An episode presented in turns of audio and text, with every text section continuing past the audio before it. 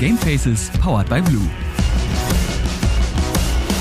Und damit herzlich willkommen zu Folge 55 von Gamefaces, powered by Blue, eurem Lieblingspodcast zum Thema Gaming und allem, was irgendwie dazugehört. Und heute ist es mal wieder soweit, obwohl eigentlich lernen wir ja irgendwie immer was hier in den Podcasts, aber heute lernen wir mal was anderes, nämlich lernen wir heute quasi wie man lernt. Beziehungsweise heute lernen wir eigentlich, wie man lehrt und wie man coacht. Deswegen habe ich mir heute Christoph Würger, aka Musitin KYD, eingeladen. Der ist Coach bei der eSport Player Foundation und hat auch schon eine ganze Menge Teams, wie zum Beispiel Ad Hoc Gaming, Team Kinguin, die Kopenhagen Wolves und auch äh, die Schalke 04 Academy gecoacht.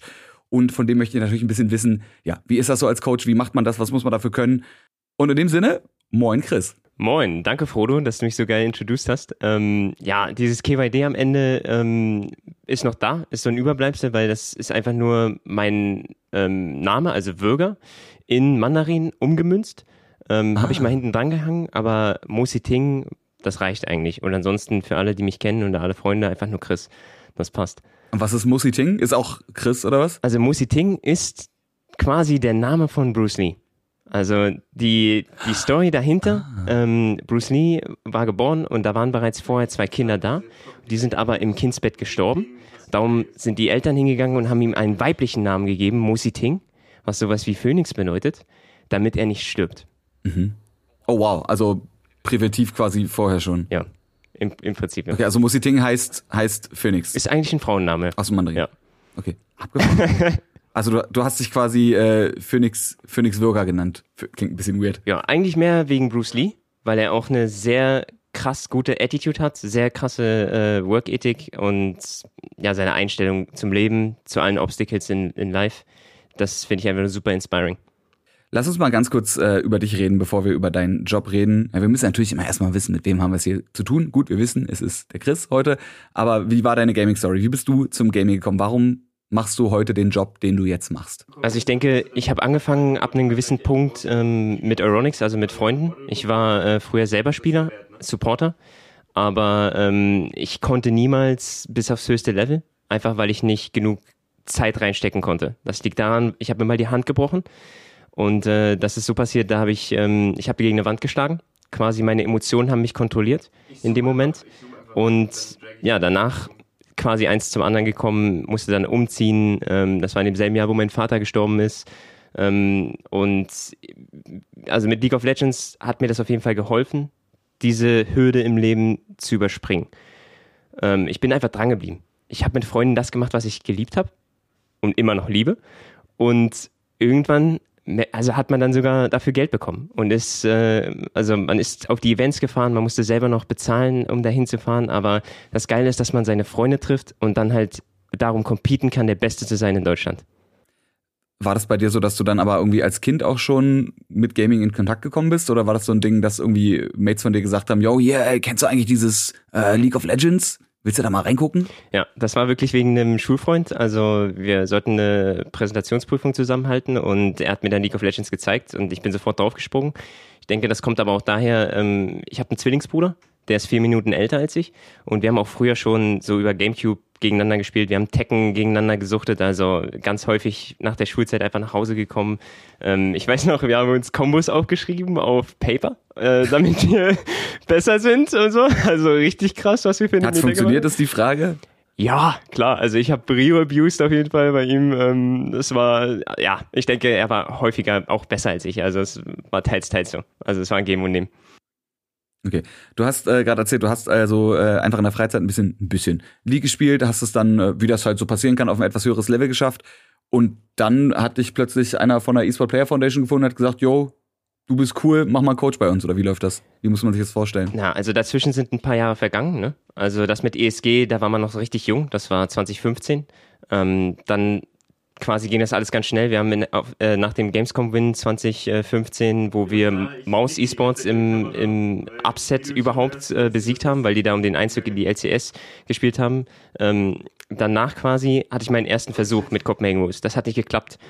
Dann habe ich mir erstmal ja, ein bisschen Zeit gegönnt in der Türkei. Quasi wirklich Trial by Error, das gelernt, was man als Coach machen muss. Ähm, das ging nicht. Warst du da schon Coach zu dem Zeitpunkt oder hast ja, du da noch gespielt? Da war ich, da war ich schon Coach, ja. Wie ist das passiert? Dann haben die gesagt, hast du gesagt, so ich, ich schaff's an sich nicht auf dem Level zu spielen, ich würde aber gerne hier bei euch bleiben? Oder wie sind die auf dich aufmerksam geworden? Weil ich meine, man ist ja nicht einfach plötzlich Coach. Oder ist man doch einfach plötzlich Coach, weil die gesagt haben, yo, der Typ hat halt Ahnung und irgendwie hat er das Mindset, was uns helfen kann, uns besser zu machen. Ja, das ist teils, teils. Eine Sache ist natürlich Vitamin B. Ein Spieler empfiehlt dich. Die andere ist, du kommst in den Tryout und du setzt dich durch. Das heißt also, es macht Klick. Ähm, die merken, okay, der Typ kann arbeiten oder er hat Ahnung, wovon er redet. I guess we take him. And we go from there. Und der Rest ist, das ist deine Eintrittskarte quasi. Den Rest, den du damit machst, das ist dann deine Sache.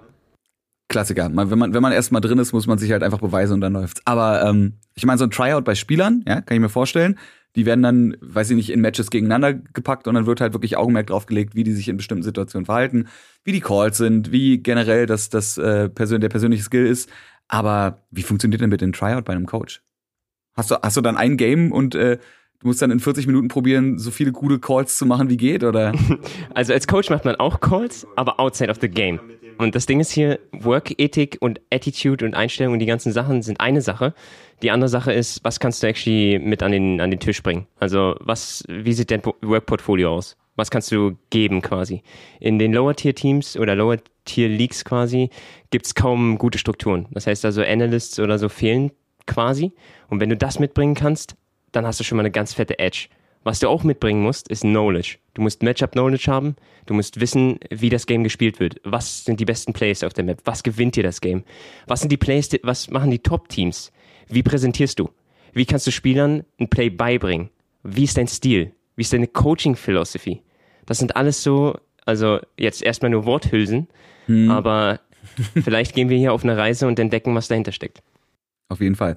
Ähm, ganz kurz zu äh, LOL, das ist ja so der Titel, wo wir jetzt bei dir dann spezifische Fragen können. Ich will natürlich generell ein paar Fragen stellen zum Coaching, darum geht's ja. Aber du bist ja LOL-Coach. Ähm, und gerade für jemanden wie mich, der sich auch irgendwann mal in LOL reingefuchst hat, so ein bisschen, wie schwierig ist es gerade bei LOL mit den 100, wie viele Heroes gibt's? 156. Mit den 156 Heroes. Du musst ja von allen alle Abilities wissen. Wenn es geht, auch eigentlich von jeder Ability den Cooldown und zwischen diesen 156 Heroes sämtliche Interaktionen kennen. Klar ist es dann natürlich metabedingt nicht so, dass man immer alle 156 gleich abrufbar hat, sondern man hat wahrscheinlich pro Season immer einen Pool aus verschiedenen Heroes, die eher gepickt werden. Aber es könnte ja trotzdem auch passieren, dass irgendwie mal selbst ein Pro-Team oder ein Team, was einfach in einem höheren Level spielt, doch mal irgendwie so einen Surprise-Pick raushaut und mal einen, einen, Hero spielt, der vielleicht gar nicht so metalastig gerade ist. Ja. Ähm, wie, wie machst du das? Gibt es da ein System für? Hast du da ein, ein Cheat-Sheet, wo du drauf gucken kannst? Hast du eine, eine Excel-Tabelle irgendwo im Drive, wo du quasi den Hero eingibst und dann hast du so deine Notizen, die du dazu gemacht hast? Oder wie geht das? Gerade bei diesem Spiel mit diesen wirklich 100, wie viel? 56? 156 Champions. Das, jeder Champion hat vier Spells, macht 624 Spells in total, die du kennen musst. Ähm, von den meisten, die haben halt einen Spell, der halt wirklich wichtig ist. Und da musst du sogar die Cooldowns haben. Also das heißt zum Beispiel TF-Ult auf äh, 11. Level, da kriegt er seine zweite Ult, sein zweites Ult-Level. Wie viele Minuten hat das noch CD? Es fängt an bei zwei Minuten auf dem ersten Level, es geht dann runter. Woher weiß man das? Das ist sowas wie, ich meine, das ist schwer zu beschreiben. Man macht das einfach. Und das kommt nach einer gewissen Zeit. Man hat dann eine Routine. Also ich habe einiges in meinem Google Drive, hauptsächlich Präsentation und halt die Sachen, ich sag's, ich nenne sie gerne Plays die ich dann Teams beibringen möchte. Aber was man dem Spieler oder Champions beibringen so kann, sind, wie man das Spiel most efficiently spielt. Aber nicht, wie man Champion ist. Das weiß der Spieler bereits selber. Okay. Wie viele Stunden hast du in LoL selber? Boah. Also über, ich nehme an vierstellig. Über 10.000, also I guess über 10.000, ja. Jesus Christ. Andererseits, ja gut, dann, dann passiert das auch, dass man sich dann doch irgendwann mal sämtliche Cooldowns merkt, einfach weil es, ne, man hat sie dann doch ja. oft genug. Ich kenne aber viele Spieler, die auch äh, vor wichtige Matches nochmal schnell auf die LoL-Wiki gehen und dann halt gucken, okay, was sind hier die Timings? Also das ist ultra wichtig.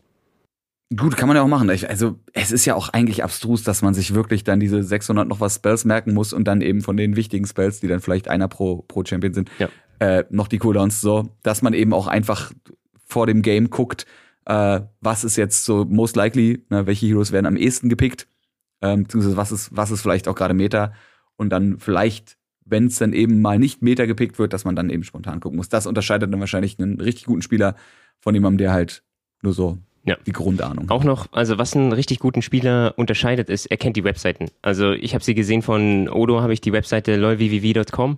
Da kann man jedes Matchup checken, nur gespielt von Pros. Also ob es NA ist, EU äh, oder LCK, sei dahingestellt, ne? aber man kann wirklich genau gucken, okay, wie sind die Runen, wie sind die Builds in diesen spezifischen Matchups. Und dann das, was man, das kann man nicht äh, wegcheaten oder so. Man muss sich einfach Pro-View holen und man muss die Matchups lernen. Das heißt, man guckt sich die ersten 10 Minuten an, wie funktioniert die Laning Phase. Wer hat Prio? Wer hat hier ähm, quasi den aktiven Part in der Lane? Und wer kann das Matchup bestimmen? Okay, aber das sind halt wirklich Sachen, die muss man dann einfach spezifisch dafür sich eben, man muss sich eben auf jedes Game vorbereiten. Das ist ja. nicht so, dass man sagt, ey, ich bin voll gut in LoL, so ich habe meinen meinen Champion Pool, aus dem ich weiß, was ich spielen kann und ich weiß, wie ich meine Lane zu spielen habe, sondern ja, man muss sich halt auch vorbereiten auf seine Gegner und vielleicht auch so ein bisschen, ich weiß nicht, ist es eine Industriespionage, wenn man quasi bei anderen Leuten im Stream guckt? Nee, man weiß ja, was die anderen Leute spielen normalerweise, ne? Man kennt ja, man kennt ja die anderen Teams. Guter Punkt. Das äh, funktioniert so, ja. Also es gibt einige Spieler, die dazu tendieren, vor den Matches nochmal einen Stream anzuwerfen. Reckless zum Beispiel war einer von denen. Und da kann man leichte oder Insecurities und Preferred Matchups auf jeden Fall ähm, analysieren. Also man kann sich das auf jeden Fall aufschreiben, wenn man sich die Arbeit macht das ist dann wahrscheinlich auch wieder der Unterschied zwischen Leuten, die am Ende eine Trophäe in die Luft heben und Leuten, die traurig daneben stehen, weil sie vielleicht eine Sache nicht kapiert haben. Jetzt lass uns mal direkt äh, wirklich mal ein bisschen, ne, direkt vor allem, lass uns mal nicht direkt, lass uns mal ein bisschen indirekter werden und so ein bisschen äh, über das Allgemeine im Coaching gehen. Wie sieht denn bei dir so ein, so ein Tagesablauf ab?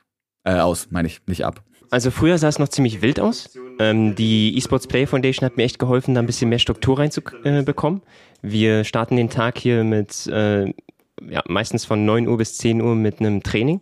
Ähm, das erfolgt mit, äh, dem, Ex also mit dem Excel Performance Team, mit Simon Bayer, ähm, eventuell mit seiner Freundin, mit Nina. Ähm, und ja, das läuft immer so eine Stunde. Das ist halt ein bisschen, um aktiv zu werden, um aufzuwachen, ähm, auch um sich zu dehnen und so, weil man ja den ganzen Tag sitzt. Ähm, also wirklich physisches ja. Sporttraining. Ja, natürlich. Okay. natürlich. Und danach dann also ganz normale Routine. Morgenroutine, straight into, was sind die letzten Games? Also äh, da fallen mir LPL Regionals ein, da fall, fällt mir EU, Masters ein, EU Master ein, da fällt, fallen mir einige Sachen ein. Also Plays einfangen. Angucken, Präsentation. Okay, das heißt, du guckst, du guckst dir die selber an und guckst, was ist wichtig, was wäre interessant mitzunehmen. Genau. Every day is an opportunity for a presentation. Das, das war das, was mir Dylan gesagt hat. Das ist key. Wenn du ein Play siehst, fang es ein. Und genau das machen wir. Als Coach können wir die Situation nutzen und den Spielern viel mitgeben. Werte natürlich. Das ist das, was mir die EPF jetzt gerade äh, also eintrichtert oder was heißt lehrt sozusagen. Also es ist wirklich wichtig. Mhm. Mitgibt, ja. Genau. Und dann auf der anderen Seite natürlich, wie kann man der Beste sein in dem Game? Wie kann man besser werden? Das ist sozusagen die andere Seite, die ich so erfahren durfte bei Schalke. Okay. Also, wie gesagt, du stehst auf, du machst dein Morgensding, du hast das, das Sporttraining äh, dann hast du, wie normalerweise, weiß ich nicht, wie so Journalisten ihre, ihre äh, RFF, ne, wie heißt die? Ihre Feedzeit haben, ne? Wo sich die Sachen aussuchen. Du guckst dir dann, äh, weiß ich nicht, die Highlight-Clips des Tages an, nimmst daraus mit, was wichtig ist. Und dann hast du einen festen Slot, wo du sagst, so jeden Tag um 12 Uhr mittags macht äh, Chris eine Präsentation und zeigt die fünf interessantesten Dinge, die gestern passiert sind. Ja, weil in der LEC ist es üblich, dass man jeden Tag um 13 Uhr ein schnelles Meeting hat, um 15 Uhr kommen die Scrims und dann quasi sind das sind die Trainingsspiele. Ist meistens ein Fünfer Gameblock äh, bis abends so 19 Uhr und dann ist der Abend off für Spieler. Für Coaches ist dann dann nochmal die Opportunity natürlich, die Scrims nochmal durchzugehen, alles einzutragen, ähm, Datenpflege zu tätigen ne? und dann den Abend ausklingen zu lassen, ähm, ja, über Sachen nachzudenken und so weiter. Jetzt gerade habe ich ja, ich habe die Luxury, ich bin nicht im Wettbewerb und ich habe noch eine viel größere Luxurität Luxuriosität, weil ich habe die EPF im, im Nacken, also äh, on the backpack Im so, Rücken. im Rücken, genau, sorry. Ja. Ähm, und das fühlt sich einfach an, also das ist eins der besten Teams, in dem ich je war. Ist einfach nur nice.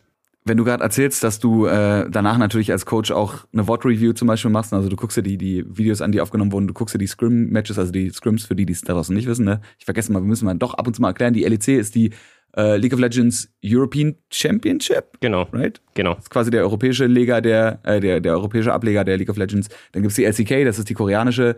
Und die LCS ist die League of Legends Championship Series. Genau, in, right? in NA. Bisschen so mehr die Meme League, aber äh, da gibt's auch richtig gute Teams. Also die Top 3 Teams sind auf jeden Fall super stark. Ich bin großer Fan von LPL, einfach weil sie das Game aggressiver spielen. Sie spielen es ein bisschen schneller. Und da wäre ich mir ziemlich sicher, dass die ersten sechs Teams sehr gute Chancen hätten bei Worlds oder generell MSI. Also die nehmen sich da nicht viel. Okay, aber du hast dann also quasi diesen Fünferblock Scrims, ähm, also fünf Spiele, die du aufgenommen hast, wo du dir dann also jeden der fünf Leute im Team einzeln angucken könntest.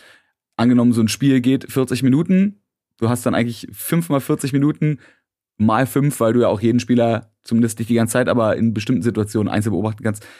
Wie datenaufwendig ist das? Also bist du, hast du selber so eine Vorliebe für, für Analyse? Warst du schon immer irgendwie so ein krasser so ein krasser Zahlen- und, und Mathe-Nerd oder ist es so ein Ding, was dazugekommen ist? Ja, Sport und Mathe, also auch im Abitur 14 von 15 Punkten, for sure. Äh, ich hatte auch drei Semester Wirtschaftsmathematik gemacht, aber das war einfach ein bisschen zu früh. Also ich habe dann ganz schnell Quit gecallt und bin weitergegangen im E-Sport, weil also das war einfach viel zu früh mit dem Studium. Ähm, das Ding ist in Scrims, als Coach hat man nicht unbedingt Zeit, sich jeden Spieler einzeln anzugucken. Das heißt also, man hat vorher die Zeit, eine Präsentation zu machen, wo man den Spielern Goals mitgibt. Individual Goals und dann Collective Goals, woran wir arbeiten an diesem Scrimlock. Was ist das Play, was wir heute mhm. trainieren, was uns helfen wird, am Wochenende, wenn wir gegen unser, unsere Gegner spielen, das Game zu gewinnen. 2-0. Die Null muss stehen. Jede Woche. Okay, also du hast, es ist nicht so, dass du einfach dann diese, diese Masse an Informationen hast und sagst so, ja, und jetzt gucke ich mal, was dabei rausgeht, sondern du äh, setzt vorher eigentlich schon einen Rahmen und guckst auch nur dem Rahmen. Also wenn einer irgendwie in einem ersten Teamfight verkackt, dann kann man kurz hingucken, ob es einfach ein Missplay war und dann sagen, ja, da hast du halt gefettfingert oder falsche Taste gedrückt oder hast was falsch gelesen. Aber da muss man jetzt nicht irgendwie eine komplett neue Präsentation draus machen, sondern man sagt einfach so, okay, hier war der Fehler, schreibst du dir auf, machst du nächstes Mal besser. Ähm, aber prinzipiell haben wir das Play, was wir vorbereitet haben, zum Beispiel gut oder nicht gut exekutiert. Ja, es gibt ja so ein paar Phrasen, die man im Coaching gerne verwendet. Ne? Trust the process. Tune out the noise. Noise wären so welche Plays, die du gerade beschrieben hast. So Micro-Sachen. Spieler hängen sich gerne daran auf. Oh, hier hätte ich diesen, diesen Spell besser benutzt oder hier hätte ich eine Combo benutzen sollen. Ah, Mist, hier habe ich äh, das falsch gespielt. Wichtiger ist, Bigger Picture anzuschauen. Wie sind die Wave States? Sind wir im Tempo? Ist das ein Off-Tempo-Play? Ist das ein Game-Winning-Play? Spielen wir die Situation optimal? So, das sind die Fragen, die man da stellen muss. Sind wir auf dem richtigen Reset hier? Haben wir hier ein Reset verkackt? Dann, ja, okay. es gibt zum Beispiel. Also es, ist, es sind nicht ja. die Kleinigkeiten, weil die kann man halt, die kann man halt verbessern. Und wie gesagt, mal drückt man halt einfach wirklich eine Millisekunde zu spät auf eine Taste. So, da kann man nichts dran ändern, weil das machst du nächstes Mal besser. Sondern es geht, wie du gerade gesagt hast, um das Bigger Picture. Das ist tatsächlich auch eine Frage. Ich habe nämlich dann bei mir auch im Stream einfach mal rumgefragt, ne, ob so Leute auch Fragen an, an den Coach wie dich haben. Ähm, und gerade bei so einem Game wie LoL, auch wieder ein großes Game, was sind da so die, die Basics, die man am besten sofort lernen muss, um einfach nicht erschlagen zu werden? Weil du hast es gerade schon gesagt, ne, LoL ist ja nicht nur, dass du eine massive Anzahl an Charakteren hast und die Interaktion kennen musst. Nein, du musst eben auch, du hast ja die Wave. Also du hast im Spiel, für die, die es nicht wissen, ne, man probiert auf seiner Straße quasi zum Gegner zu laufen, hat kleine Minions, die mitlaufen und dann muss man einen Turm einnehmen und dann muss man noch einen Turm einnehmen und dann steht man beim Gegner vor der Haustür und macht das Hauptgebäude kaputt und dann hat man gewonnen. Und allein diese Minion-Wellen zu kontrollieren, Ne, das ist ja schon eine, eine also ich habe mich da einmal in ein Video reingeguckt, wie man eine Wave freest, wie man eine Gegner-Wave äh, dominiert, wie man die, wie man die kontrolliert. Also quasi die NPCs, die eigentlich nur gegeneinander rennen. Das ist ja schon so ein Ding für sich. Was ist so dieser, dieser common übergeordnete Game Sense, der wahrscheinlich mehr hilft, als zu sagen, ja, deine, ach, bei einem Shooter, bei einem Shooter kann man auch sagen, ja, dein Tracking Aim ist jetzt nicht geil, aber auch das beste Aim bringt dir nichts, wenn du halt das Game nicht lesen kannst, ne? Deswegen Game Sense ist ja einer dieser großen Pillar. Ähm, was würdest du sagen, ist bei LoL so das Wichtigste, wo man sagt, da muss man als, als grobes Bigger Picture erstmal drauf gucken und äh, danach kann man sich ans Perfektionieren der, der Tastendruckabfolgen wagen. Ja, das ist wie beim Schach Tempo. Tempo ist alles in dem Spiel. Es äh, funktioniert in Turns. Das heißt also, wenn ihr eine Ult habt oder wir haben eine Comp, die sehr darauf basiert, ähm, ja, auf Ults. Sagen wir, wir haben Camille mit Six mit Rakan. Man hat einen Turn, man geht rein für einen Teamfight, das war euer Turn. Danach muss man resetten, Wave States checken und ja, dann haben die Gegner erstmal ein Play. So, das muss man also im richtigen Zeitpunkt timen. Das heißt also Tempo und dieses, dieses Verständnis von, wann ist hier mein Turn, wann ist hier mein Window, wo ich für einen Fight gucken kann, ist ultra wichtig. Und wann ist wieder vorbei. Genau. Okay, also der, der Game Sense ist äh, ja generell, generell grob zu diesem. Gut, ist jetzt natürlich ein bisschen schwer, ne? wenn jemand gar keine Ahnung von LOL hat, der denkt sich jetzt so, okay, hilft, hilft mir nicht weiter, aber das ist also was, wo du sagst, das ist so ein, da kann man sich immer drauf beziehen, wenn man nicht weiß, was man machen soll, oder? Weil ich kenne das, ich habe das bei mir gekannt bei Overwatch, dass ich am Anfang meines Spiels mich natürlich auch erst auf die Fundamentals wie wie laufe ich, wie springe ich, wie schieße ich konzentriert habe und dann angefangen habe, nee, eigentlich muss man immer eine große Frage im Hinterkopf haben, ne? Und sich dann eben nicht drauf aufhalten wie, oh Mist, jetzt habe ich das 1v1 verkackt. Klar, das kann man auch trainieren, aber das trainiert man in einer anderen Session, sondern dass man überlegt, okay, was ist eigentlich meine Rolle und was muss diese Rolle eigentlich machen? Bin ich ein Tank, muss ich Platz machen? Bin ich jemand, der, weiß ich nicht, flanken geht oder und so weiter und so fort? Gibt's da so so große drei, vier, fünf Sachen, wo du sagst, die sind für alle anwendbar und da kann man prinzipiell erstmal drauf achten, um seinen um seine Basics zu verbessern? Mhm, dazu komme ich gleich, aber du hast schon was richtig Nices gesagt. Da würde ich ein fettes Jein reinwerfen, weil auf der einen Seite, man hat nach dem Draft da Zeit, den Spielern zu sagen, was der Gameplan ist und was hier wichtig ist, also wie die Comp executed wird. Wenn die okay, also noch ganz kurz, der Draft bei, der Draft bei League ist am Anfang, wenn sich die Teams quasi ihre Champions auswählen, beziehungsweise auch äh, Champions bannen können. Und da geht eigentlich schon der Psychokrieg los, weil man gucken kann, okay, was kann der Gegner jetzt picken, welche, welche Heroes, äh, welche Champs, sorry, welche Champs sind gebannt worden. Ähm, ja, und dann kann man eigentlich nochmal komplett die Strategie umstellen, weil da kann sich ja nochmal alles ändern. Genau. So, dann hat man also da nochmal den Zeitpunkt, ähm, den Spielern das mitzugeben, was das Play ist. Und ansonsten, wenn die Ingame sind, müssen die loose sein. Das heißt, die müssen im Moment keine Störfaktoren haben, keine Distractions. Die muss man minimieren. Also das heißt, sie müssen wirklich das Game gut lesen können. Wie macht man das?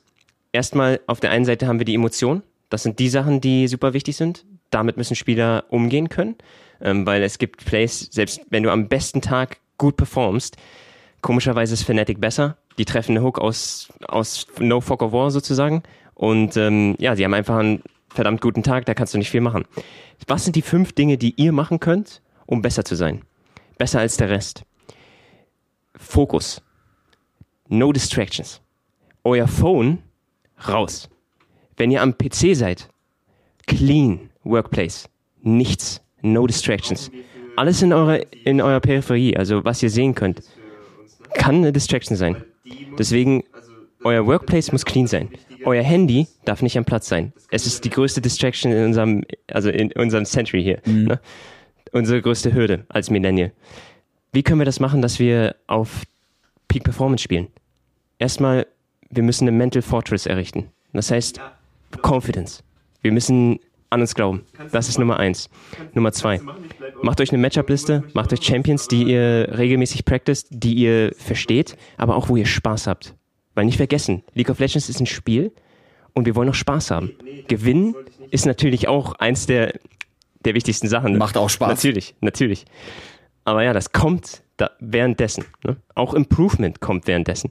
Und das ist das, was eigentlich am frustrierendsten ist, weil wenn man merkt, okay, ich bin jetzt an einem gewissen Punkt angelangt und jetzt komme ich nicht mehr weiter, dann stagniert man, dann ist man auf einem Plateau.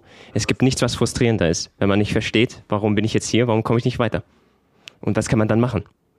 Ihr drückt auf jeden Fall nicht nochmal Q. Ihr geht rein ins ProView. Ihr guckt euch Games an. Ihr lernt die Matchups. Ihr versucht zu verstehen, warum Humanoid das Matchup anders spielt. Warum hittet er nicht die Platings? Warum hovert er auf die Botside? Warum geht mit Lines für das Play? Um seine Teammates zu empowern. Er spielt nicht für sich selbst. Er ist ein Teamplayer. Deswegen, League of Legends ist so viel mehr, als nur seine Lane zu stompen und gut auszusehen. League of Legends bedeutet, als Team besser zu spielen. Okay, also prinzipiell auch äh, ja, der, der Klassiker aus den Fehlern lernen, sich fragen, warum bin ich hier gestorben? Und bei anderen Leuten eben nicht nur sagen, oh, das war ein geiles Play, ja, da hat er jetzt, da hat er jetzt ein Ace gemacht, sondern gucken, wie ist es dazu eigentlich gekommen? Was war das Setup? Hat er das Ace jetzt wirklich ganz alleine gemacht? Oder ist da offscreen vielleicht von wem anders was ganz anderes passiert, was ich vielleicht nicht gesehen habe? Weil es sind halt nicht nur so die Fakers, die da reinrennen und alles kaputt rennen, sondern es sind halt die kompletten Teams, die irgendwie, und wenn es zehn Minuten vorher passiert ist, durch irgendeinen anderen Trade irgendwas vorbereitet haben. Gut, natürlich kann man jetzt, wenn man nicht so viel Gameset hat, Sachen nicht verstehen, die vielleicht zehn Minuten vorher schon passiert sind, wo wirklich irgendwas abgesettet wurde.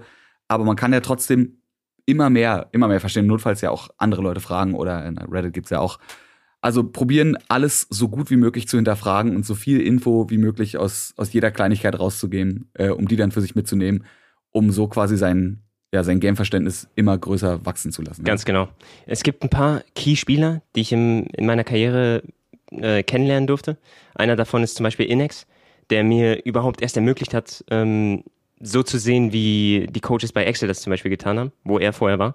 Ähm, weil äh, man muss sich vorstellen, er ist ähm, UK-Player, eigentlich aus Bulgarien, lebt da mit seinem äh, Bruder und ähm, er, hat, er saugt alles auf. Also er ist wirklich ein Spieler, der insane gute Work Ethic hat. Mit dem muss man competen, als Erster im Office zu sein. Mit dem muss man wirklich äh, straight to the, to the case gehen. Also nicht irgendwie ähm, um den heißen Brei reden, sondern straight Sachen liefern. Und das jeden Tag. Und das ist geil. Wenn du in einem Raum bist mit fünf Haien, macht das einfach viel mehr Spaß, als wenn du quasi nur so da vor dich hin spielst oder so. Das ist natürlich die eine Sache. Desto höher du kommst, ne, desto höher der Druck, desto mehr verlangt das Team, ne, aber desto mehr Spaß, wenn man gewinnt. Wie ist es dann bei so Teams? Also wie sieht so ein normales, es wird kein normales Coaching geben, aber wie sieht so das, das Durchschnittscoaching aus bei dir? Gibt es das überhaupt, ein Durchschnittscoaching? Auf jeden Fall. Also es, mu es muss es geben, weil du hast nicht jeden Tag äh, Peak Performance. Ähm, was immer da sein muss. Nee, aber ich meine also ja. der, der Durchschnitt im Sinne von äh, das, was du auch, auch machst, ja. normalerweise. Weil natürlich jeder Spieler anders ist, jedes Matchup ist anders. Aber gibt es irgendwie so Basics, wo du sagst, ich habe ein Coaching und wenn ich ein Coaching mache, mache ich die fünf Sachen, mache ich immer mit der Person ja. und dann gucke ich individuell. Also erstmal die Basics, die immer kommen müssen, sind Recaps. Was haben wir die letzten Wochen oder was haben wir die letzten Tage gelernt? Dann Individual Goals oder Goals generell, super wichtig. Dann, wie ist die Meta? Kurzer Check. Dann, was ist das Play? Wofür spielen wir? Dann, was ist das Wort der Woche? Dann, jedes Team lebt von Ritualen. Man braucht ein Ritual. Man muss ein Team werden. Und das schafft man nur, indem man ein Ritual hat. Zum Beispiel, wenn man zusammen aufsteht, ähm, wenn man zusammen essen geht, wenn man danach halt in einem Huddle zusammen ist und einfach mal ein Wort rausschreit, ja, das schweißt zusammen. Wenn man zusammen verliert, wenn man zusammen gewinnt. Das hört sich jetzt komisch an, ähm, aber Boardgames, ja, wenn man zusammen irgendwie auch nur mal Spaß hat. Sagen wir, wir sind in einer Season und wir sind 05 oder 07, wie es bei Schalke zum Beispiel war. Boardgames. When everyone tells you that you are shit, you gotta say, no, we are not shit. We are simply struggling. Und wie überkommt man das? Mit Boardgames, wenn man Spaß hat. Ganz einfach. Also mit, ja, mit. Ja. Alles klar. Ja, nee, verständlich. Also ich meine, weil wenn, wenn du sonst irgendwie, ne, gerade wenn man also zum Beispiel wirklich 05 oder 07 in der Season steht, ähm, das bedrückt einen ja auch. Das macht ja auch was mit einem. Äh, und das macht natürlich nicht nur was mit dir, sondern deine, deine Mut quasi schwingt ja auch auf andere Leute über oder du lässt dich eben von anderen Leuten, von deren Downphasen irgendwie mit runterziehen. Ähm, ja, und dann ist es da wahrscheinlich ganz wichtig, irgendwie auch so, so blöd klingt, einfach mal ein bisschen, einfach mal Mensch sein. ja, du? genau. Das ist man, wichtig. Man, auf der einen Seite ja, LOL-Profi, aber auf der anderen Seite sind wir doch irgendwie auch alle nur Menschen. Und äh, wenn es dann eben hilft, Sachen wie eben Brettspiele zu spielen oder hey, und wenn es, keine Ahnung, was, so Runde Paintball spielen oder zusammen Kino gucken oder was auch immer, ähm, ja, einfach, einfach das irgendwie mit drin zu lassen und da eben so eine, so eine Connection zwischen den einzelnen Leuten im Team stattfinden zu lassen. Ich glaube, das macht auch was mit einem, weil es eben ja, es ist auch eine ganz andere Sache von, von Vertrauen in Calls. Zum Beispiel, klar kann man sagen, ich, wenn ich einen IGL habe, also einen Ingame-Leader, und der sagt, mach das und das, dann höre ich blind auf den. Aber wenn man doch irgendwo Zweifel in sich hat, dann ist es vielleicht nur eine halbe Sekunde, die man kurz zweifelt und dann sagt, ja, aber ich muss ja trotzdem auf den hören. Und die halbe Sekunde kann es aber manchmal sein. Ja. Ist jetzt sehr spezifisch, aber es sind so eine, so eine Sachen sind es ja wahrscheinlich, ne? Genau. Warum es gerade so wichtig ist, so ein, so ein Teamgefühl zu haben. Ist es deswegen schwerer, wenn du rein digital coachen musst, weil du dann einen, den, den Kontakt zu den Menschen nicht so hast, als wenn du offline coachst? Da hast du schon einen guten Punkt. Also das macht auf jeden Fall vieles leichter, aber ähm, man kann trotzdem gutes Coaching bauen. Man hat alle Mittel. Also es ist einfach nur eine weitere Challenge, die kann man auch nehmen. Ähm, man kann alles weitere, also online suchen, zusammensuchen. Es ist viel more convenient, sage ich mal. Also die Spieler müssen ja dann nicht physisch an einem Ort sein und äh, weg von, der, von ihrem eigenen Umfeld sein. Das ist das Geile. Also man kann trotzdem zu Hause sein, das Essen der Mutter enjoyen und viele andere Sachen machen, ne, die man jetzt in einem Gaming Office nicht machen kann. Ähm, in einem Office gibt's ganz andere Obstacles quasi. Also wie kann man diese Noise outtunen? Wie kann man im, im Game sein? Wie kann man wirklich einfach nur Spaß haben? Weil, sagen wir, wir haben einen Athleten, bestes Beispiel, wir haben Gilius und ähm, der macht Twitter auf, kriegt da Shit. Er kommt ins Gaminghaus, dicke Luft. Er mach den Browser auf, ah, da fängt schon an, ne? Wo gehe ich jetzt hin? Okay, auf Reddit, uff, da flamen sie mich auch. Was mache ich?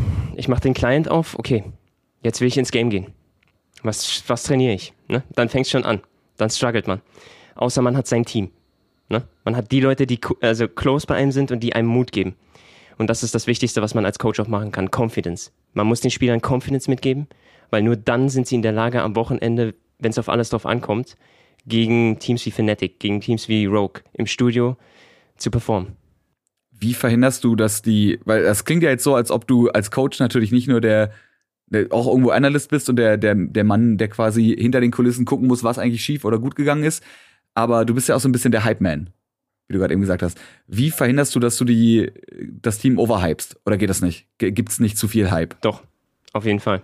Also es gibt äh, Meetings oder Speeches, sage ich mal, die man dann rausziehen muss, wo man denen sagt, dass man, also man will auf, die, auf das nächste Level, aber das nächste Level bedeutet nicht, dass man individually hier für Plays geht oder dass man nur die, nur das Jetzt sieht, sondern das etwas Größeres. Zum Beispiel diese, diese Hürde, die jetzt gerade immer noch in der Prime League ist, diese nach sieben Wins den achten Win zu holen und die Season perfekt zu machen, wie Fnatic es gemacht hat, diese Null zu behalten, ist eine ganz große Hürde. Weil nach sieben Games in Folge, da fängt's an. Da fängt's an, dass Spieler anfangen, Spaß zu haben. Dass Spieler, ja. Cocky werden. Genau, cocky werden. Das, das viel eher. Dieses mit dem Spaß haben, das kann man auch haben, ne? Also, man muss aber weiter fokussiert bleiben. Ich denke, viel wichtiger für, auch für Rookies mal mitzunehmen. Rick Fox hat mal was ganz Interessantes gesagt. Rick Fox ist? Rick Fox ist der Center von LA Lakers gewesen oder Owner genau, von Echo aber Fox. auch vor allem. Ja. Äh, Owner von Echo Fox. Ne? Genau, hat also mehrere äh, E-Sport-Teams unter seiner, unter seiner Fuchtel. Muss man vielleicht dazu sagen, ne? Basketballstar, der plötzlich dann äh, E-Sport-CEO. Und ist er CEO von der? Ja, ist er schon, ne? Ja, klar. Aber ja, Natürlich. Ja. Jedenfalls, was, CEO mehrerer E-Sport-Teams ist. was er gesagt hat, ist, als Rookie, when they, you have to believe them when they tell you that you're great. But you also have to believe them when they tell you that you're not. But you have to keep that level, sense above that all. And how do you do that? You go through the ups and downs, you go through the trials and you hit the wall. Das ist ein Key Takeaway. Okay. Diese Walls, Also du nimmst, du nimmst beides mit, um damit quasi ausgeglichen zu sein. So, du nimmst den großen Hype mit, aber du nimmst natürlich auch die Downphase mit, um nicht zu überhypen, um aber auch gleichzeitig nicht in, äh, in eine Depri-Phase zu fallen, sondern du bist, äh, du bist ausgeglichen. Genau, das ist wichtig. Quasi, du musst überleben. Das ist ein Geben und Nehmen. An einem einen Wochenende hat man alles gegeben, aber die Gegner waren besser. Okay, dann muss man nach, also muss man erstmal raus aus dem Wettbewerb, erstmal einen Day-Off-Day haben, ne? Auszeit. Die Spieler müssen erstmal selber daran knabbern, fertig werden und dann am Montag Lösungen präsentieren. Auch darüber reden, was ist pass passiert am Wochenende. Weil manchmal haben Spieler einfach noch was im Kopf und bevor man jetzt wieder arbeiten kann, muss das erstmal raus. Was würdest du sagen, macht einen guten Coach aus? Also ich denke Struktur, ich denke emotionale Intelligenz ist super wichtig und Menschlichkeit. Also selber sich ver- reinversetzen in die Lage von dem Spieler. Zu verstehen, Also sehr empathisch zu auf sein. jeden Fall, genau. Empathie ist super wichtig. Okay. Ich meine, Game Knowledge, ne, hast du vorhin schon gesagt, ist klar. Wer, Natürlich. wer keine Ahnung von was hat, der, der kann, äh, der kann nicht, der kann nicht trainieren. Ist das so ein Ding, dass man, weil es ja auch oft so ist, dass die Coaches natürlich auf einem gewissen Level spielen, aber nicht auf dem Pro-Level spielen. Ist es so ein Ding, dass es Spieler gibt, die vielleicht gerade neu oder zum ersten Mal in einer Org sind, die dann keinen Respekt haben von einem Coach, weil sie sich denken, ja, äh, der ist ja drei Elos unter mir, was will denn der mir jetzt erzählen? So, sorry, ich spiele hier auf dem höchsten Level und du pimmelst da irgendwo in, in Gold 3 rum. Gibt's sowas? Na klar, das gibt's äh, Wie, ge- wie gehst du damit um? Na, erstmal, ich höre mir das an. Also das ist erstmal wichtig. Wenn jemand äh, in ein Gespräch kommt oder in ein Meeting, man will sowieso erstmal, dass derjenige seinen Kopf leert, weil sonst ist er ja nicht aufnahmebereit. Ähm, ab einem gewissen Punkt muss man dann gucken, wie kann ich dem Spieler helfen? Was ist hier, also ist es eine Attitude, äh, ist eine Attitude-Sache? Welche Struktur kann ich ihm geben? Welche Goals braucht er? So, und I outwork him. It doesn't matter, welche Elo ich habe, weil ich mehr arbeite, weil ich alles gebe. Und damit wird er auch mehr geben. Weil in einem Team, das ist nämlich diese, diese Stages of Tribal Leadership, die auch Phil Jackson zum Beispiel anspricht in seinem Buch Eleven Rings. Wenn man in so einem Team ist, in einem Stage-3-Team und dann miterleben darf, wie sie in ein Stage-4-Team gehen, das ist insane.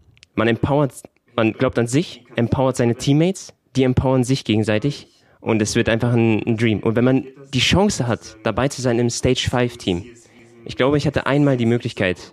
Das ist einfach Magic. Was, was sind die Stages jetzt genau? Also Tribal Leadership beschreibt ähm, einfach im, in der ersten Stage sagen wir, wir haben eine Gang. Also ja, Life ist Kacke, wir haben keinen Job und äh, I guess wir müssen das System tricken, indem wir ähm, kriminell sind, um klarzukommen. So, dann haben wir da einen Boss quasi, der andere durch Furcht oder Angst quasi dazu verleitet, die Sachen zu tun, die sie tun. Stage 2. Wir haben ein Tribe, sagen wir in einem Office. Corporates. Einfach nur, du kommst zum, zum Job, du verdienst dein Geld und du machst das, was du tust, weil du Geld brauchst. Danach gehst du nach Hause. Äh, das, das kann ein Team sein. Die besten Teams, die sind da stage free. Das heißt also, die sind im Business und sagen wir Google, sagen wir die Fangs, ne? also Facebook, Google, Netflix und so weiter. Ne? Ähm, und du kriegst deine Goodies. Also du hast alles Mögliche. Ne? Du hast ein geiles Auto, du hast ein geiles Leben. Ne? Ist nice. Aber man muss dann so seinen Ikigai finden oder seinen, seinen Drive, sage ich mal. Ne? Ähm, wofür competet man? Genau, Ikigai, für die, die es nicht wissen, ist, ist so das, was einen, was einen antreibt. Das ist das Ding, was in der Mitte ist aus diesem Venn-Diagramm. Ne?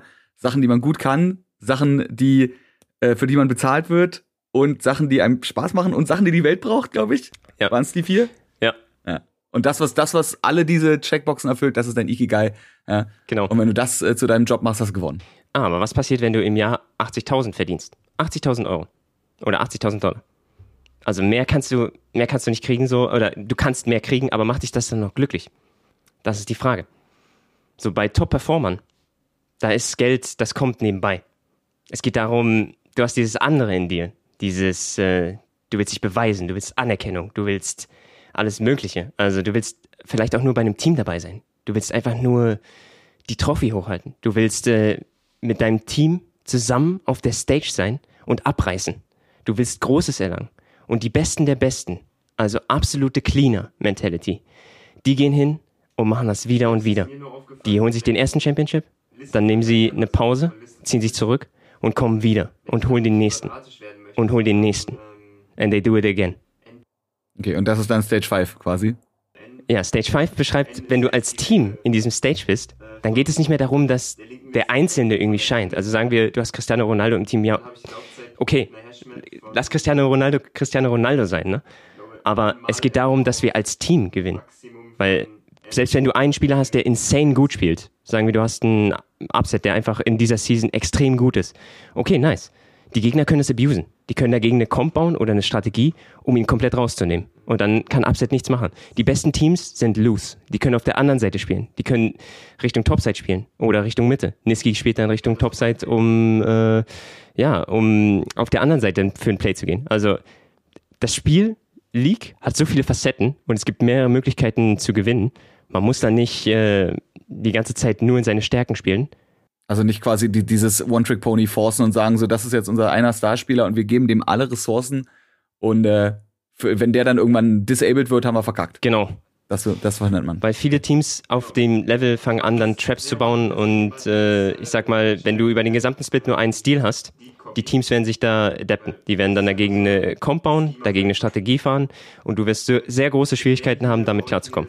Das heißt, man muss äh, als Coach, ja, du hast es schon gesagt, also die emotionale Intelligenz ist was ganz wichtiges, Empathie. Ähm, du bist also nicht zwingend ein Therapeut, natürlich auf keinen Fall, ne, das ist nochmal ein ganz anderes Level. Aber du musst, äh, da ist, da ist nicht nur Game Coaching dabei, sondern auch so ein bisschen Live Coaching, weil du eben gucken musst, was ist denn, wenn du jemanden ins Team kriegst, der einfach insane gut in dem Spiel ist, aber halt jetzt mal, ums, ums simpel zu sagen, einfach ein Arschloch ist. So. Ne? Aber man, man will ihn eigentlich im Team haben, weil er gut funktionieren kann mit dem, was er macht ist es dein Job quasi zu gucken, wie kann ich aus diesem Menschen, ja, wie kann ich dieses Potenzial, was der in sich hat, quasi nehmen und wie mache ich aus dem jetzt noch einen guten Teamspieler? Das ist auch was, was du machen musst, oder? Hier ist zum Beispiel was, was auch Josef bei uns in der EPF sehr gut kann. Einfach auch, weil er hat einen Background aus der Bundeswehr und das ist einfach, you have to stand your ground. Wenn ein Spieler disrespectful wird und äh, also weirde Ansichten hat, dann braucht er den Reality-Check. Und dann musst du ihn den geben. Okay, dass er quasi, so traurig wie es klingt, eigentlich nur einer von fünf ist im Team und äh, selbst wenn er mechanisch irgendwie gifted ist, ersetzbar ist mit jemandem, der sich einfach besser ins Team einfügt. Richtig. Weil eben, ne, selbst, die, selbst der krasseste Spieler kann eben, ist nur einer und wenn fünf Leute aus dem Gegnerteam sagen, ja geil, wenn wir den also down haben, ist die Nummer gelutscht, so, das geht halt schneller, als man denkt. Richtig. Der Spieler wird es an dem Tag vielleicht nicht einsehen. Der wird es vielleicht nicht mögen an dem Tag. Aber er wird dir in drei oder vier Wochen dafür danken. Hast du eigentlich auch jemanden, der dich coacht? Also nicht in, nicht in LOL zwingt, sondern hast du jemanden, der dich als Coach coacht? Gibt es einen Coach-Coach? Mm, es gibt Spieler. Spieler, also geben auch Info. Man, natürlich werde ich gecoacht. Ich werde von, also ich habe Bücher von Phil Jackson. Ich habe äh, Kobe Bryant, Mama Mentality. Ich habe die anderen Coaches in der EPF. Also dann habe ich meinen Bruder. Dann es gibt so viele Sachen, wovon man ja Energie, sage ich mal, rausziehen kann. Ne? Mhm. Also die dich empowern. Das ist viel, viel Selbstarbeit, sagst du. Also quasi, du musst äh, selber, selber draufbleiben. So wie Topmanager wahrscheinlich auch. Ne? Lehrgänge machen und äh, Topmanager Bücher lesen. Okay. Natürlich. Hast du ein, hast du ein Vorbild oder ein Idol im Coaching, wo du sagst, so das ist, das ist der beste Coach? Muss nicht mal E-Sport sein, kann auch äh, Sportsport sein? Also aus dem Sport, Phil Jackson, without a doubt. Doc Rivers auch, weil er einfach eine insane gute Work Ethic hat und äh, einen, einen harten Background. Und ansonsten in League of Legends wohl Koma oder, oder Nofe. Nofe, für, für die, die es nicht wissen, der war bei G Tigers oder Rocks Tigers und die haben es geschafft, ohne viel ähm, Sponsoren in die Finals zu kommen gegen SKT und SKT zu besiegen. Also das ist noch ein bisschen länger her, so 2017 glaube ich oder 2016. Sehr lange her. Mhm. Aber es ist insane. Trotzdem SKT zu besiegen als quasi No-Name Ragtag Band ist halt eine SKT eins der besten League of Legends Teams. Ähm, was, was, machst, was machen die so besonders? Wo du, dass du sagst, die beiden sind so, das ist so die Creme de la Creme der LoL-Coaches? Mm, Koma und Nuffel? Mhm. Also ich denke, Koma, der hat natürlich ein absolut krasses äh, Environment, ne? Aber hier ist es eins der Key Features, die du als Coach haben musst. Benutzt dein Environment. Also er weiß, welche Leute er benutzen muss oder verwendet ne, in der Situation mhm. und wie er die Spieler in einem Environment hält, wo sie excellen. Ich denke, das ist das Wichtigste als Coach. Was, was ist deren Environment? Haben die ein krasses Teamhaus oder? Also natürlich, sie haben eine krasse Facility, sie haben eine Menge Analysts, sie haben Positional Coaches, sie haben eine Menge Info. Ne? Aber hier ist das Ding, du kannst eine Menge Info haben, du kannst so viele Leute haben was passiert, wenn du Information Overflow hast? Du musst natürlich mhm. gebündelt die Info nutzen, die am wichtigsten ist. Also, und dann die menschliche Seite der Spieler. Das ist auch nochmal wichtig. Ich glaube, das kommt in Asien noch nicht so ganz durch. Da haben wir noch ein paar Probleme, wo Spieler wie Resources verwendet werden. Also wie Roboter. So kommt mir das manchmal mhm. vor. Weil in der LPL ist natürlich. Also sie müssen einfach performen oder. Ja. Mhm. Make it or break it. I don't like that. Also ich denke, es ist besser, den, den Approach, den man in NA sieht oder in, vielleicht nicht in NA, aber vielleicht in EU, äh, wie bei Mad Lions, wo man Spieler bildet, mit denen eine Brand bildet und die halt aufbaut. Nicht nur fürs Spiel, mhm. sondern fürs Leben. Ich glaube, das ist noch viel wichtiger. Weil du hast auf der einen Seite deine Karriere, aber dann hast du auf der anderen Seite noch deine, dein gesamtes Leben. Also ich denke, das mhm. habe ich erst gesehen richtig wegen der EPF wegen unserer Foundation. Das ist ja auch so ein, auch so ein Ding. Ne? Also ich habe es schon gesagt, aber man ist ja auch irgendwo Mensch. Ja. Und äh, das, das muss anscheinend mitgemacht werden. Das ist ja auch was, was wir äh, aus den, aus den Podcast-Folgen, die wir hier schon hatten, falls ihr die noch nicht gehört habt, kann ich euch die sehr ans Herz legen. Ich glaube, Nummer 33 zum Beispiel mit den beiden Gründern der eSport Player Foundation äh, auch schon öfter gehört haben, auch schon von Spielern von euch, ähm, dass da bei euch viel Wert drauf gelegt wird, zu gucken, was macht man eigentlich so, so ganzheitlich. Ja? Ihr seid halt nicht so ein so ein spezialisierter Verein. Natürlich, ihr habt so eure Pros in allen Bereichen, aber die EPF an sich ist so ein ganzheitliches Konzept, was halt von allen Seiten guckt, okay, wie kann man jetzt aus einem Menschen den besten E-Sport-Menschen machen? Mhm. Und gucken, dass der halt irgendwie, der oder die in ihrem, in ihrem Leben dann klarkommen. Auch vor allem nach der Karriere, ne? Genau. Und währenddessen also es gibt ein ganz großes Problem. Das ist ja ähnlich wie im olympischen Sport. Ähm, Jörg Adami kennt sich da super aus, weil er es äh, gelebt hat. Also er war in der deutschen Sporthilfe tätig und äh, war da hautnah mit dabei und ähm, ja, hat Förderung gemacht für olympische Athleten. Und viele gehen halt hin, sind zum Beispiel äh, Sportler beim Bund auch noch und dann irgendwann 30, fangen dann an, halt nicht mehr gut zu sein. Bei League of Legends ist es noch ein bisschen früher. Du kannst mit 28, 27 schon teilweise nicht mehr mithalten mit, sagen wir, 19-Jährigen oder 21-Jährigen, die wirklich on Peak sind. Also wird sehr schwer von der Re vom Reaction Speed da noch mitzukommen. Wenn du eine sehr gute Karriere hattest, cool. Dann kannst du noch Coach werden. Dann, du hast die Erfahrung, ne, die kannst du sharen, die kannst du Leuten mitgeben quasi. Ähm, ja, das war's dann aber auch. Und was passiert dann? Also es gibt halt noch so viele andere Sachen, die du lernen kannst, die du mitnehmen kannst. Dann Sachen, die Spieler, wovon sie keine Ahnung haben. Wenn man aus der Schule kommt, hat man keine Ahnung von Steuern. Bei der EPF, da haben wir eine Kooperation mit PwC. Die helfen uns. Dann viele Spieler haben Probleme mit Verträgen. Das ist einer der ersten Verträge, die man schreibt. Ne? Dann es gibt Orgs, Organisationen, die wollen, dass du am besten morgen unterschreibst, ne? Oder am besten heute Abend direkt. Ne? Hier, ja, sonst ist der Spot auch weg, ja. Genau, das wollen wir genau, genau. So, das Ding ist hier auch, double checken. Und da haben wir eine Kooperation mit Taylor Wessing. Das heißt, wenn Spieler hier einfach nur wissen wollen, okay, ist, ist der Vertrag legit? Ist das ein guter Vertrag? Wir schicken das an Taylor Wessing und dann wird es gemacht. Dann sind die Spieler auf der sicheren Seite. Und ansonsten haben wir durch unsere beiden Geschäftsführer Evangelos und Jörg die Möglichkeit, durch ihre insane Connections Praktika zu holen bei Firmen wie Facebook, Sat1 und so weiter, dass sie mal zwei Wochen reinschnuppern können. In, falls sie sich umorientieren wollen. Wie sieht es bei diesen Firmen aus? Da einen Fuß in die Tür zu bekommen. Weil viele Spieler haben ein Problem, wenn sie hier nicht die Zeit ins Studium stecken. Warum sollte eine Firma jemanden nehmen, der jetzt ja, fünf Jahre Gaming gemacht hat? Ist nicht greifbar für viele Unternehmen. Es gibt ein paar Unternehmen, die das value. Ich hoffe, das wird nochmal irgendwann, da entsteht so ein Umdenken. Ne? Da kommen wir hoffentlich noch hin, ja. ja aber jetzt gerade ist es noch nicht so. Wie würdest du sagen, du hast ja auch schon eine ganze, eine ganze Menge miterlebt. Ähm, hast du so einen so einen, einen so einen Punkt gehabt, wo du gesagt hast, so das ist jetzt das, das Wichtigste, da hattest du so die absolute Epiphany und bist du auf das nächste Level vom Coach aufgestiegen? Gab es so einen Moment? So eine, so eine richtig wichtige Lektion, die du für dich mitgenommen hast? Ja, also da gab es viele. Ich denke, eine der wichtigsten war, daily zum Schalkehaus zu gehen, zum Office. Das beginnt da, dass man ins Office reinkommt. Man sieht quasi die, also es sind überall Visual Statements. 04 auf den Wänden. Ähm, du hast äh, wie immer einen sehr geilen Raum, wo du essen kannst, also die Lounge. Dann du hast dein Performance-Team im ersten Raum. Dann hinten der große Raum von den LEC-Spielern, wo du hin willst. Und auf der linken Seite den Academy-Raum. Und dann kommt der Locker. Und das beginnt immer, also der Tag beginnt immer gleich. Du gehst zum Locker-Room, du kniest dich hin, dein Locker ist unten, LEC ist oben. Und du verbeugst dich vor deinem Team und vor dem Haus. Du bist dankbar dafür, dass du hier sein darfst. Dann kannst du in den Raum gehen, dann werden die Sachen abgelegt, ne? dann beginnt der Workday quasi. Und ich mag das eigentlich, wenn man früh zum Office kommt, weil dann sind noch nicht so viele Leute da dann später, dann wird's wild. Also, und in dieser, in diesen wilden Zeiten einen kühlen Kopf zu bewahren und deinem Team trotzdem noch die Richtung vorgeben zu können, auch wenn es mal abnormal krass wird. Also sagen wir, du hast ein Shooting, da sind so viele Gäste da. Dann Spieler müssen, also können an dem Tag nicht scrimmen und sollen dann am besten von Shooting straight into ja, Offtime oder irgendein Presseskit oder sowas. Genau, oder wird super delayed, das gibt's auch, ne? Du hast Delays damit dann klarzukommen und deinem Team immer noch eine, eine Richtung vorzugeben, ich denke, das ist echt insane. Und Dylan Falco zum Beispiel hatte in, dem, in den meisten Situationen einfach ein sehr gutes Mindset. Und dann halt von ihm lernen zu dürfen, von Schalke quasi diese Erfahrung mitnehmen zu dürfen, dafür bin ich super dankbar. Das ist absolut insane gewesen. Da war eine Situation, wo man, also man hat das Team quasi um einen Keyspieler oder um zwei Keyspieler gebaut ähm, das war um Lurox, also um Lukos, äh, Lukas. Und ab einem gewissen Punkt, Lukas hat immer mal wieder so Probleme gehabt mit Confidence. So, und es war dann so schön zu sehen, dass Inex an Tagen, also Nihat, an Tagen, wo es mal nicht so gut lief für Lurox, eingesprungen ist.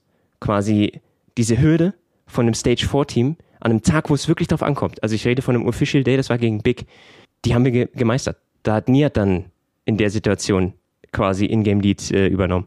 Weil mhm. das können die besten Teams. Selbst wenn man sonst immer über äh, Lukas spielt, wenn er an dem Tag nicht kann, übernimmt Nihat. Und wenn Nihat nicht kann an dem Tag, übernimmt Sleeping, Christian. Und wenn der nicht kann, dann übernimmt Nuxelot. Auch wenn der überhaupt nicht reden will, weil der von der Person eher introvertiert ist.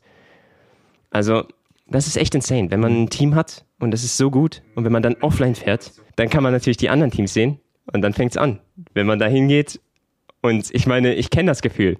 Sagen wir, man sieht Big und die benehmen sich schon wie Champions. Geil. Das wird eine geile Series. Also, verdammt geil. So, die, diese kleinen Momente, die man so zusammen erlebt, das ist echt das ist insane. Da hast du es gerade eben auch nochmal gesagt und deswegen ist es wahrscheinlich auch so wichtig, dass man eben auch mal ein Brett spielt oder was auch immer zusammen äh, unternimmt, weil du dann eben auch die Leute hast, die vielleicht normalerweise als Einzelperson sagen würden, ey, IGL-Calls machen ist nicht meins. So, ich bin ja. gut, ich verstehe das, aber ich habe da keinen Bock drauf. Aber dann zu merken, dass man es fürs Team machen muss in dem Moment, weil es kein anderer machen kann. Und wahrscheinlich auch zu merken, dass man es fürs Team auch machen will, weil man es ja nicht nur fürs Team, sondern ne, man ist ja auch Part des Teams. Man macht es ja dann auch für sich selber.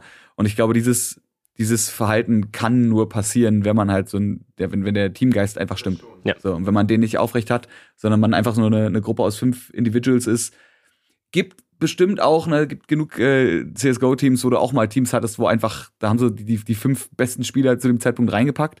Ähm, die haben dann in manchen Momenten natürlich alles weggestompt und dann in anderen Momenten gemerkt, okay, da ist, da fehlt irgendwie die Synergie und da kommt ein anderes eingespieltes Team, was eigentlich skilltechnisch gar nicht auf dem Level ist und macht dir die Hölle heiß oder macht es ihnen auf jeden Fall schwer. Und es ist gar nicht mehr so, dass man sagt, aha, das sind jetzt fünf Götter in einem Team, die müssen ja einfach, steht ja auf dem Blatt Papier, die müssen ja gewinnen, die können ja gar nicht verlieren, weil es sind ja der, der und der und der und der. Ja. Sondern äh, ja, es ist eben wichtig, dass die, dass die Synergie und was es nicht alles für tolle Worte gibt, um das zu beschreiben, irgendwie stimmt und man dadurch wahrscheinlich eben auch ja angespornt wird, einfach noch mal nicht nur aus der eigenen Komfortzone rauszukommen, sondern auch mal so aufs persönlich aufs, aufs nächste Level zu steigen. Ganz genau. Ja, es gab zum Beispiel einen Spieler, der hat mir, äh, also der hatte ein sehr schönes Habit. Der ist einfach morgens zum Office gekommen und hat sich erstmal ein Buch geschnappt und ein Kapitel gelesen. Er hat zum Beispiel das Buch einfach äh, How to Win Friends and Influence People von Daniel Carnegie ähm, oder ja, von mhm. Carnegie. Ähm, das hat er einfach gelesen. Und ich habe ihn dann gefragt, wir wurden dann, also wir haben dann einfach Bücher geshared danach. Ich habe dann sein Buch gelesen und äh, er hat dann eins von, von mir bekommen quasi, ne? Und also so welche, so welche kleinen Sachen, diese menschlichen Sachen, einfach auch äh, Spieler als Menschen zu nehmen, ist super wichtig. Jetzt ist es bei dir so, dass du, ähm, wir haben ja vorhin schon drüber geredet, du warst bei Ad hoc, du warst bei Team Kinguin, Kopenhagen Wolves, Schalke 04, ähm, du warst bei so vielen verschiedenen Teams. Da habe ich zwei Fragen. Und zwar, ähm, A, vielleicht die, die kürzere. Fällt es dir schwer, wenn du dich zwischen Teams umstellen musst? Oder darfst du Taktiken, nee, du darfst ja wahrscheinlich, ist ja alles unter, nee, du darfst ja Taktiken von deinen alten Teams natürlich nicht verraten. Aber fällt es dir schwer, äh, doch vielleicht mal Hints nicht geben zu dürfen, wenn du in einem neuen Team bist und weißt du, die spielen jetzt gegen eins deiner alten Teams? Also sagen wir mal, gehen wir jetzt mal davon aus, ähm, nachdem Schalke jetzt äh, quasi, also nachdem ich aufgrund von Corona nicht mehr bei Schalke mitmachen durfte, ähm, da wurde ich nicht resigned. Ich habe innerlich damit gerungen, okay, ich hatte ein paar Offers, hätte ich die annehmen sollen, aber ich wollte es nicht, weil also ich habe eine emotionale Verbindung zum Verein, weil ich aus, äh, ich habe mal acht Jahre ungefähr in NRW gelebt und ich war ein paar Mal im Stadion. Es ist einfach, es wäre für mich nicht richtig, gegen sie zu competen ich denke, auf einem, wenn du auf ein gewisses Level kommst, dann kannst du das ab. Also dann fängst du auch an, ähm, da eher so zu denken, okay, go next. Also whatever, ne? Das, was du dir selber erarbeitet hast, deine Präsentation, okay, auf der einen Seite, na klar, das gehört dem, sicherlich auch dem Team, ne? Aber du hast es erarbeitet. Von daher, du nimmst das ins nächste Team und dann wird executed und dann wird gewonnen.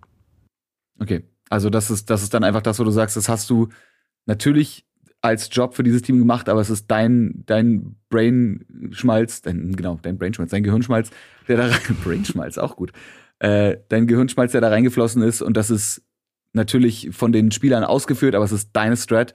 Gibt es so Sachen, dass man auch bei Coaches merkt, die haben einen gewissen Coaching-Stil und man sich als Coach auch nicht nur auf andere Teams, sondern vor allem auch auf andere Coaches einstellen muss? Ich würde erstmal sagen, es ist niemals deine Strat, weil es ist unsere Strat. Mhm. Also wir und das ist viel wichtiger. Ne?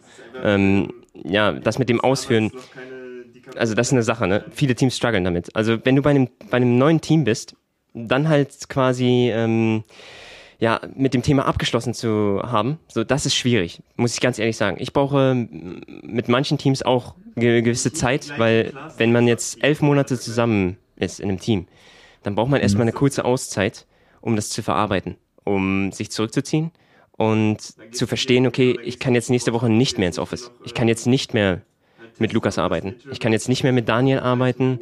Ähm, ich muss jetzt was Neues machen. Ich muss mir jetzt was Neues überlegen. So, und während der Corona-Krise ist bei mir da ein mentaler Switch äh, erfolgt. Also mir hat das sehr viel bedeutet bei Schalke. Und ich wurde dann recommended und äh, Jörg Adami und Evangelos sind auf mich zugekommen und haben mir einen anderen Approach ge gezeigt und der mhm. ist auf jeden Fall nachhaltig und sustainable. Und ich denke, was hier in der Esports Player Foundation richtig gut läuft, ist, dass man Menschen aufbaut. Weil in der echten Welt oder im Leben gibt es Climber und es gibt Bilder. Und hier hat man es auf jeden Fall verstanden. Man baut mhm. Championships, man baut Winning Teams. Aber man climbt nicht. Man kann nicht über andere drüber klettern. Das geht nicht. Mhm. Deswegen ja auch, äh, oh Gott, wie ist der Satz? We ah, wie, wie ist das EPF-Motto mit dem We Enable irgendwas? Hast du es gerade im ja, Kopf? We enable talents to live their dreams, to serve as role models. Dankeschön. Das, das Wort enablen ist äh, ganz großartig. Was eben nicht nur innerhalb von Teams auch passiert, ne, weil du hast natürlich trotzdem auch bei gewissen Spielzügen einen, der vorbereiten muss und einen, der ausführt und der am Ende dann den Kill macht. Ähm, Ja, aber bei euch ist es auch so, du bist dann jetzt nicht mehr der, der nach oben klettern will, sondern du bist der, der gesagt hat, nee, ich bin jetzt hier und helfe anderen Leuten, äh, um dann mit denen zusammen vielleicht, jetzt bei der EPF nicht zwingend als Team, aber um, ja, um denen einfach äh, größtmöglichen Erfolg irgendwie bereitzustellen. Erfolg ist das eine, ne? Leben und Experience sammeln ist das andere, sage ich mal. Ich denke, das, was mir auch großen Spaß macht, ist die Erfahrung zu scheren, die ich machen durfte. Ähm, das heißt also, Coaches auszubilden, denen zu helfen, ihre eigenen Erfahrungen zu machen. Es gibt ein sehr schönes Saying, auch äh, einen sehr guten TED-Talk von äh, Meister Sheng Yi, ähm, der beschrieben hat, wie der Weg ist Richtung Peak. Also ein Gipfel, sagen wir einen Berg, ne? eine Bergbesteigung. Und es gibt so viele unterschiedliche Distractions. Ob es ein Restaurant ist, was da, also wo richtig gutes Essen ist, schöne People, ne? Also nice guys und sowas, nice Essen, es riecht gut, ne? Und dann auf der anderen Seite, ähm, ja, du gehst den falschen Weg, hast das Gefühl, ich muss jetzt wieder zurückgehen, ne? Das sind alles Metaphern. So, long story short. Dieser Weg Richtung Peak, Richtung LEC Finals, der ist verdammt schwer, der ist verdammt hart. Aber eine Sache, die man sich niemals, also die man niemals vergessen darf, ist, dass der Spieler selber das erarbeitet hat, indem er an sich glaubt, indem er die Erfahrung mitnimmt, indem er weitermacht natürlich, aber auch genauso gut mit seinen Freunden, mit seinem Team einfach nur Spaß hat. Ich denke, diese Struktur und diese, dieses gesamte Environment, was wir in der EPF haben, ist für mich einmalig. Ist wirklich in, insane gut. Weil mentale Fitness ist ungefähr genauso wichtig wie körperliche Fitness oder halt im E-Sport jetzt, wenn man einen Pentakill macht am nächsten Wochenende. Mhm. Hast du an sich so Pläne für die Zukunft? Große, wo du sagst, oder bist du jetzt quasi in die, in die EPF reingerutscht und sagst, du guckst jetzt erstmal, wie sich das Ganze entwickelt, weil ihr natürlich auch noch relativ am Anfang steht? Oder hast du ein, hast du noch, also äh, träumst du noch den Traum vom LEC Final Coach? Ich träume den Traum von Worlds, ja. Also immer noch. Ich möchte selber gerne auch bei einem Team dabei sein, aber ab einem gewissen Punkt realisiert man, man muss nicht auf Stage sein. Man muss nicht da sein vor Ort weil man die Leute trotzdem von zu Hause unterstützen kann. Man kann Pro-Views aufhaben und da Präsentationen bauen für dein Team, um beim nächsten Wochenende zu gewinnen und besser zu sein. So, wenn man das realisiert hat, wenn man sich selbst zurücknehmen kann. Ich weiß, der Smoothie behind the stage in LEC-Studio, der schmeckt verdammt nochmal geil. Aber den kann ich auch in vier Wochen trinken. Wenn wir 5-0 ahead sind oder zwei Games ahead sind und ich dann endlich mal Zeit habe, wieder dahin zu gehen. Also dieses sich zurücknehmen fürs Team. Und ja, das ist super wichtig. Das, das muss man erfahren, denke ich. Ähm, mhm. Aber ja, wenn es um Ziele geht und so, nice. Ich denke, ich habe einen Switch gemacht, was, äh, was das angeht. Vorher, du kannst natürlich Trophys sammeln, cool. Ist alles nice für dich. Aber da geht mehr. Du kannst mehr machen. Du kannst andere inspirieren, Großes zu tun, andere empowern. Und das ist das, was Jörg Adami und Evangelos auf jeden Fall auch tun. Also das ist echt insane. Und alle unsere Coaches, die wir hier haben, ob das Josef ist, ob das Albi ist, ob das Oliver Heck ist, ob das äh, Yannick Bürger ist, ähm, ob, äh, ja, ob das Michael Ries ist, also unsere CSGO-Coaches, ob das Clara Dietrich ist in Social Media. Also das lebt hier jeder. Ich habe auch die ganze Zeit das Gefühl, weil du vorhin schon TED Talk sagtest, ich, ich bin, ich bin selber gerade so ein bisschen gehypt, obwohl ich ja nicht mal LOL spiele. Einfach weil deine, weil deine, deine Mentality, deine Ausstrahlung natürlich so voll, voll positiv ist, aber das ist wahrscheinlich genau das, genau das, was das. Hast du auch Momente, wo du, also, oder beziehungsweise wie, wie, wie gehst du so in Momenten, wo du sagst, dass das jetzt, jetzt muss was Negatives kommen? Weil ich meine, es ist ja nicht nur, nicht nur alles happy. Es gibt ja auch Momente, wo du selber auch mal sagst, man muss mal nicht Dominanz zeigen, aber man muss auch mal seinen Ground standen. Ähm, wie ist das für dich? Wie machst du das dann? Also zeig Emotionen. Wenn du merkst, die Spieler ähm, weil das ist es. Du, auch du als Coach bist menschlich. Du musst Emotionen zeigen. Eine Sache, die super wichtig ist, ist Respekt. Du darfst auf gar keinen Fall um keinen Preis eine, ein Verhältnis mit dem Spieler breaken, in dem du ausfallen wirst. Also at no cost. Aber wenn du merkst, also, die brauchen jetzt, also die brauchen diesen Talk, dann musst du, dann musst du den Talk haben. Dann musst du die Emotionen rauslassen. Und aber dann einfach einfach ehrlich sein und sagen so ja. Leute, auf jeden Fall. Wir müssen jetzt mal ein Thema ansprechen. Ja. Eine Sache, die man als Mann vielleicht häufiger tut, ist äh, sowas wie Weinen oder sowas. Das will man nicht zeigen, ne? aber das existiert. Also bei mir war das so, ich habe häufiger die eine oder andere Fahrradfahrt nach Hause durch den Tiergarten äh, gehabt vom Office und ich musste da schreien, ich musste da weinen. Das sackt, klar. Du musst mit so vielen Sachen umgehen, ne? Ist klar. Aber ich weiß, wenn ich nach Hause komme, dann habe ich meine App, dann kann ich meditieren, dann höre ich LeBron James zu, dann habe ich mein Freund, also mein, mein Bruder, ne, den werde ich immer haben. So, das ist die größte Stärke in meinem Leben, die ich habe. Dann habe ich meine Familie und mein Umfeld. Also, du hast so viel, was dir Kraft gibt. Nutze das. Manchmal sieht es so aus, wenn du in dem Moment bist, es, es geht nicht mehr. Also du, du kannst nicht weiter. Aber du kannst weiter. Tune, off the, tune out the noise. Das ist key. Kopf aus, wollte ich gerade sagen. Ja. Nee, Kopf, Kopf nicht aus, aber Kopf, Kopf gefokust auf die genau, wichtigen Sachen. Negative Gedanken. Ich glaube, das durfte ich wirklich erst richtig verstehen, wegen, ja, wegen meiner Sportpsychologin. Also Maike Krause. Sie hat mir das so ein bisschen mitgegeben. Auch das wieder ermöglicht von der EPF, von Jörg Adami und Evangelos. Äh, ja, also das sind so Sachen, ich, meiner Meinung nach ist das Pflicht. Für jedes, äh, für jedes E-Sports-Team, die müssen einen Sportpsychologen haben, der dann Individual Settings hat mit den Spielern, der sich dann, ja, ne, sage ich mal, eine Routine einfällen lässt, wie man den mhm. Tag richtig äh, nimmt, wie man mit den Problemen umgeht. Day-to-Day-Problems, Team-Problems, ne, Individual-Problems und so weiter. Okay, Alter, das war eine äh, ne, ne ganze Menge, eine ganze Menge Info an dieser Stelle. Aber ich glaube, da konnte man auch auf jeden Fall was mitnehmen. Wir haben mal einen kleinen Einblick bekommen, wie das bei dir so abläuft, teamtechnisch und vor allem äh, mal so einen ja, ich weiß gar nicht, nicht es ist nicht, er war nicht grob, er war schon sehr in Detail äh, Einblick bekommen, wie, wie man sich zu verhalten hat, was man für eine Denke haben muss, was man für ein Mindset haben muss, um Coach zu sein und wie man dadurch eben anderen Leuten ja, helfen kann, ihr, ihr möglichst bestes Selbst zu finden und äh, maximale Peak-Performance zu erreichen. Chris, ich habe noch äh, eine finale wichtige Frage an dich. Jetzt bin ich mal auf deine Antwort gespannt. Hast du ein Lieblingstier? Oh, natürlich. Ich bin selber ein Holzhund ähm, bis vor ungefähr drei, drei Wochen hatte ich selber noch einen Hund. Die ist dann leider verstorben. Also, aber Hunde bei Fahr sind die besten Tiere, die es gibt.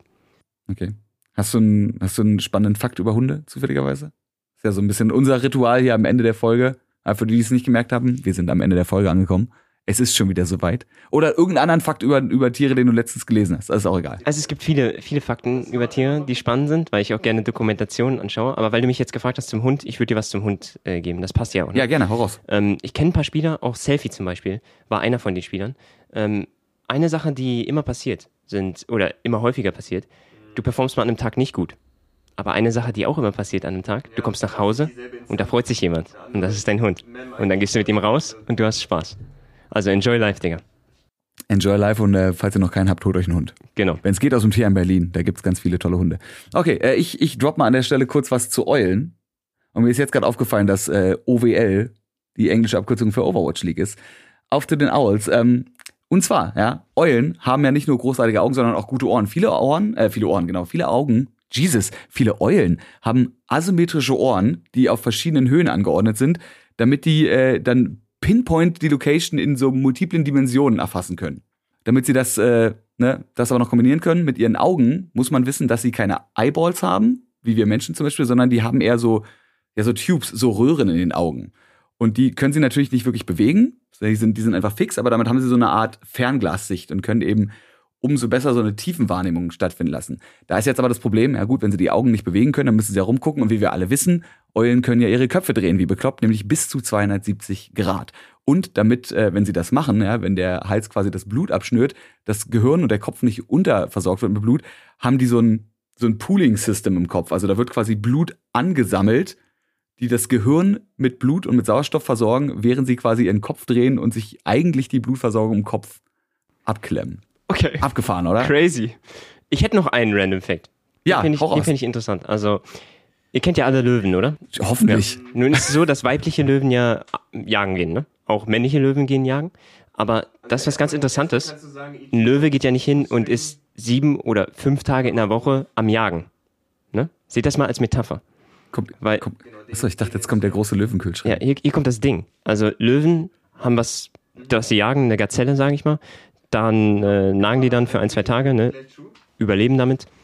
Ja, danach setzt er sich in die Ecke unter einen Baum und sonnt sich und genießt. Und mit diesen Worten äh, seid ein Löwe. Ja. Wenn, ihr, wenn ihr nicht Phoenix heißt, wie Bruce Lee, dann seid gefälligst ein Löwe. Seid dankbar. Oder ein Hund. Ja. Seid dankbar und macht andere Leute glücklich. Genau. Und guckt euch die eSport Player Foundation an, falls ihr interessiert sein solltet am äh, Lifestyle von eSport-Profis. So, Chris, ich sage vielen, vielen Dank, dass du dir die Zeit genommen hast, uns hier diesen Einblick zu liefern. Dir noch einen entspannten Tag und Danke äh, vielleicht dir. sieht man sich irgendwann mal im Real Life. Euch da draußen natürlich vielen Dank fürs Zuhören. Falls ihr mehr Bock auf mehr habt, mehr Bock auf mehr vor allem. Ihr habt nicht nur Bock auf mehr, ihr habt mehr Bock auf mehr. Dann wie immer nächste Woche um äh, ja, montags 18 Uhr meistens die nächste Folge Game Faces powered by Blue. Und falls ihr die anderen noch nicht gehört habt, gerade die mit der eSport Player Foundation zum Beispiel Folge 33 und auch alle anderen, lege ich euch sehr ins Herz mit vielen interessanten Tierfakten und natürlich viel, viel interessanteren Einblicken in die Gaming-Welt. Danke fürs Zuhören. Chris, schönen Tag noch. Ciao. Dir auch. Ciao.